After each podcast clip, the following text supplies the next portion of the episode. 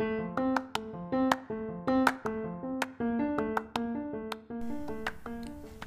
I'm Camila, and welcome to my podcast, Adventures of a Preteen. In my podcast, you can listen about things that you may like, like things that are fun, interesting, and even challenging things. About all the things you want to talk about and ask. Oh, and thank you for those who listened last week about our new, our topic of new adventures. Okay, let's begin.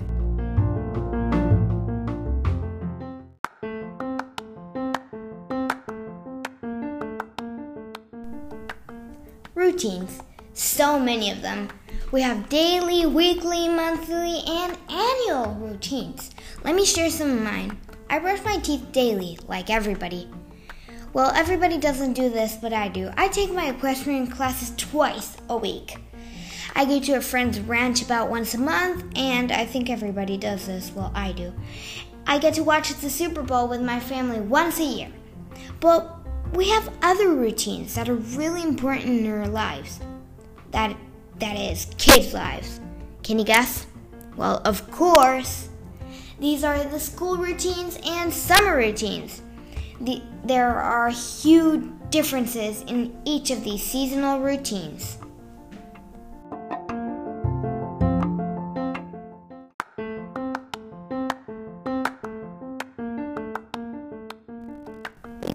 School routines and summer routines.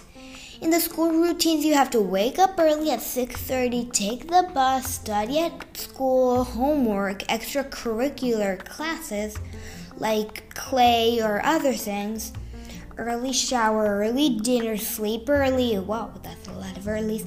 Read bedtime stories, school projects, and I don't know, math. And on the other hand, the summer routine, you can wake up whenever you want, go to the pool, play date with friends if you want, go to a ranch, sleep late, see movies, do nothing days. I love those days. Stay late at the pool, travel, or even go to summer camp. Camp. Ugh. That's hard. On school routines, I like to wake up early, but I really don't enjoy doing the shower thing and going to bed. I like bedtime stories, but I really have a hard time going to sleep. And on my vacation routines, I just love everything. Well, especially hanging out with my friends and family. I like discovering new places or going back to those favorite places that especially for you and your family, you know? Those places that become tradition and you always go back with your friends and family and have so many special memories. Ooh.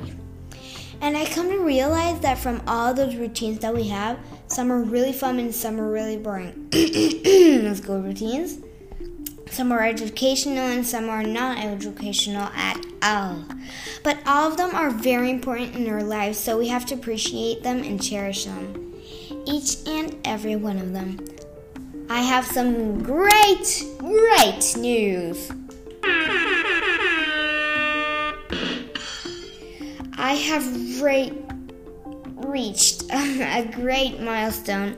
We have no reached more than 150 listeners. Of course, on the podcast. So, thank you all so much for listening. Ah, and I forgot one more routine that I have. Can you guess? Here's a clue. You. You are listening right now. Duh, of course. It's my weekly podcast that I share with you. For those of us that live in South Hemisphere, like Argentina and Australia, soon our summer will be over and soon we will start new school year. For those of you that live in North, you are halfway through your school year. Bravo!